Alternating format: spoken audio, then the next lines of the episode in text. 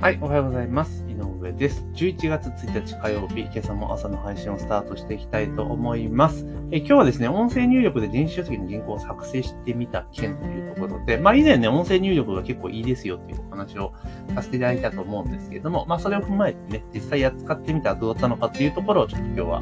えー共有していきたいというふうに思います。よろしくお願いします。えーまずはですね、スタンド FM で聞いてくださっている方は、ぜひね、番組のフォローといいねお願いいたします。えーポッドキャストで聞いてくださっている方は、ぜひね、購読をお願いいたします。あと、えー先週からね、えー引き続きまして、今週も LINE 公式アカウントの設定使いマニュアルをプレゼントさせていただいておりますので、LINE 活用でお悩みの方はですね、ぜひね、え音声の概要欄からゲットしていただければというふうに思っております。というところで今日のテーマはね、音声入力で電子書籍の原稿を作成してみた件というところで、まあ、前回のね、音声でも音声入力の精度はかなり上がってますよっていうね、お話はさせていただいたと思うんですが、まあ実際に使ってみたらどうなのかなっていうのが、えー気になりましたので、ちょっと試しに使ってみたというところでございます。で、えー電子書籍、Kindle でね、ちょっと本を出すというところで、まあ簡単なね、えー本を出そうというところで、まあ大体1万2、3000字ぐらいの、えー原稿を、えー作ろうというところで、まあ準備をしていたので、じゃあそれをちょっと音声でやってみるかというところで、ちょっと始めたんですね。で、実際どれぐらい時間かかったかというと、えっと、1万文字ぐらい話すのに、だいたい、1時間もかかんなかったかな。まあ収録全部、収録っていうか音声こう吹き込んでいって、まあ実際その、なんていうのかな、入力画面を見ながら、こうね、あの、ずっとだらだら、ずっと喋り続けるんじゃなくて、ちょっと段落とか意識して開業とか入れながら打ち込んでいって、まあ1時間ちょっとぐらいかな。1時間まあ半かかんなかったぐらいで、やはり1万1000文字ぐらい行きました。いや商談とかもちろん最初に作った上で、それでそれに関することをバーッと話していくってことをやってたわけなんですね。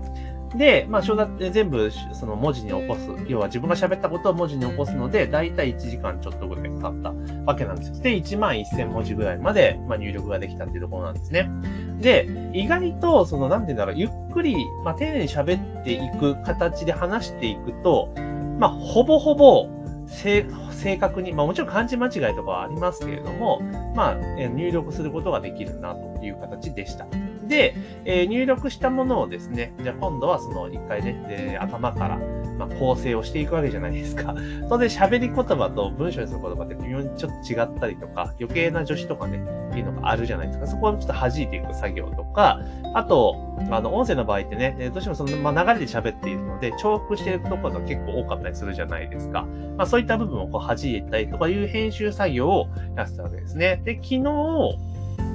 午前中になんか1時間ちょっとかけて収録して、で、午後夕方ぐらいからかな、まあ、その原稿チェックしながら日本語直していったら、まあ、大体2時間ぐらい、な多分2時間ぐらいかかったかな。2時間ぐらいで、えー1万1000文字の編集が完了して、まあ、トータルデータは文字、当然そのなんだろう、喋っているものに対して足らないところとかもあるから、過失過失修正をしていくわけなので、それ最終的には多分1万3000文字くらいまでになったんですよね、原稿としては。で、なった時に、ほぼ1日で1万3000文字の電子書籍が出来上がったと。原稿ができたというところなんですね。これ、もうな個人的には、まあどうどうかなという気がするんですよね。多分自分で考えながら打ち込んでいったら、多分、まあ、書けないことはないけど、丸一日かかるだろうなっていう気はするんですよね。1万3000文字近く書いていくと。だからもちろんその、自分で、あの、なんだ、口述ね、あの、音声入力じゃなくて、自分で普通にタイピングしていきながら入力していったら、まあ、ちゃんとその、なんだろう、文章で伝える前提で打っていくので、えー、こういった編集作業っていうのはそんなかからないじゃないですか。だけど、一番2000文字ぐらいまで打とうと思作ろうと思ったら、だって考えながら作っていくわけじゃないですか。章立てはあるとはいえ。で、やってったら多分、まあ、1日、丸1日かかるか、下手したら2日ぐらいかかるんじゃないかなという気はしました。それが、まあだから入力で1時間、編集で2時間ちょっとが延べ、まあ4時間あれや、半日でできちゃうっていうことを考えたら、これすげえ良くねえかなって正直思ったんです。で、数を作っていくってことを考えたときには、まあ、非常に有効な施策なのかなっていう気はしました。で、もちろん自分が作った原稿なので、あの、それをね、直していくのは結構容易でもありますし、むしろ例えば音声を収録しているものがあって、えーどうせこれ、音声入力これ同時じゃん、同時並行でして、で、それを例えば、音声とその入力した原稿を外注さんに出して、ちょっとこれ整えてくださいっていう外注の出し方はありかなって気がするんですよ。で、そうしたら、あの、全文ね、あの、外注さんに依頼するよりも、まあ、コストは下げられる。まあ、コスト下げられるっていうか、あの、自分が伝えたいことを書けるようになるじゃないですか。だそうしたら、例えばその編集してもらうに5000円ぐらいでお願いできるんだったら、もう全然個人的には安いかなっていう気はします。まあ、5000円でやってくれる人がいるかどうかは別ですけれども、まあ、非常に効率的にできるんじゃないかなっていう気はしています。で、Kindle とかって、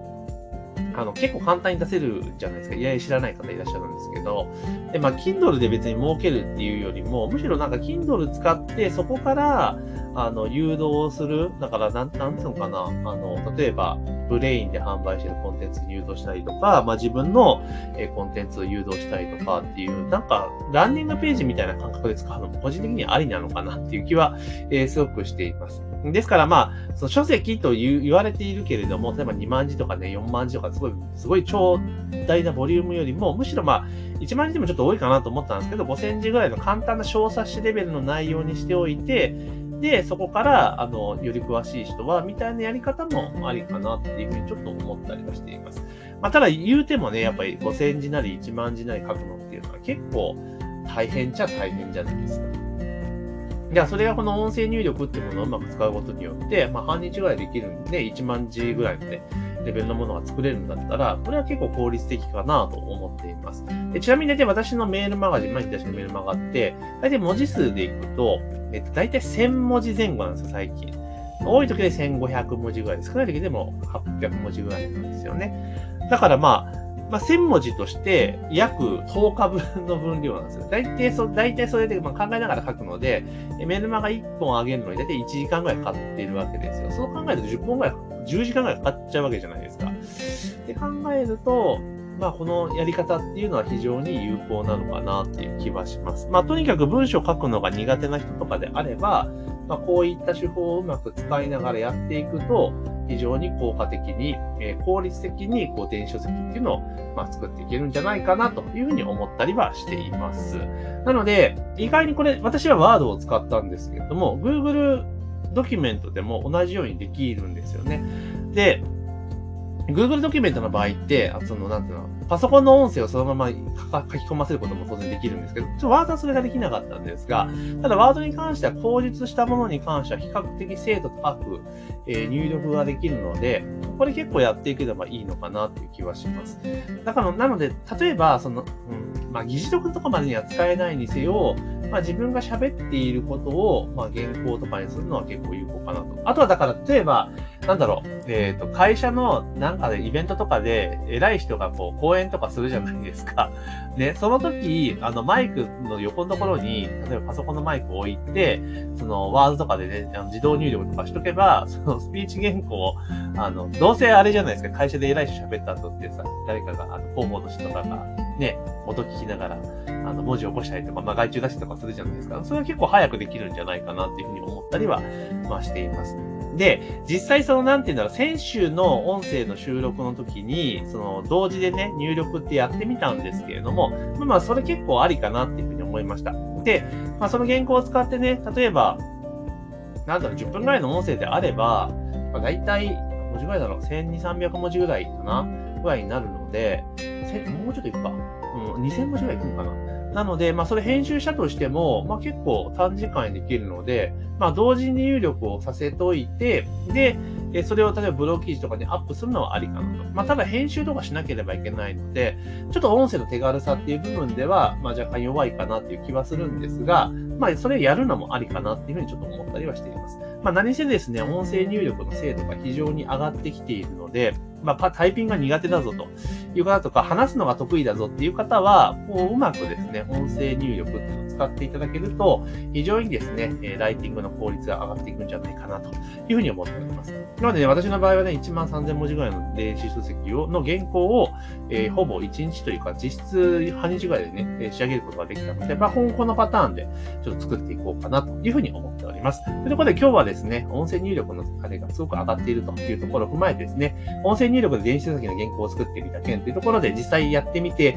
まあ、その感想と気づいたことなどを、えー、共有させていただきました。えー、ぜひですね、今日の音声を聞いていいなと思った方はですね、えー、スタイフの方はフォロー、いいねお願いいたします。えー、ポッドキャストの方はぜひね、購読をお願いします。あと、えー、今週はですね、先週に引き続きまして、LINE 公式アカウントの設定使いマニュアルをプレゼントさせていただいております。えー、LINE の活用のね、ちょっといまいちな方はですね、ぜひマニュアルをゲットしていただいて、えー、活用いただければなというふうに思っています。音声の概要欄からね、えー、請求できますので、忘れずにゲットしてください。というところで、えー、本日の朝の配信は以上にさせていただきます。今日も一日頑張っていきましょう。all.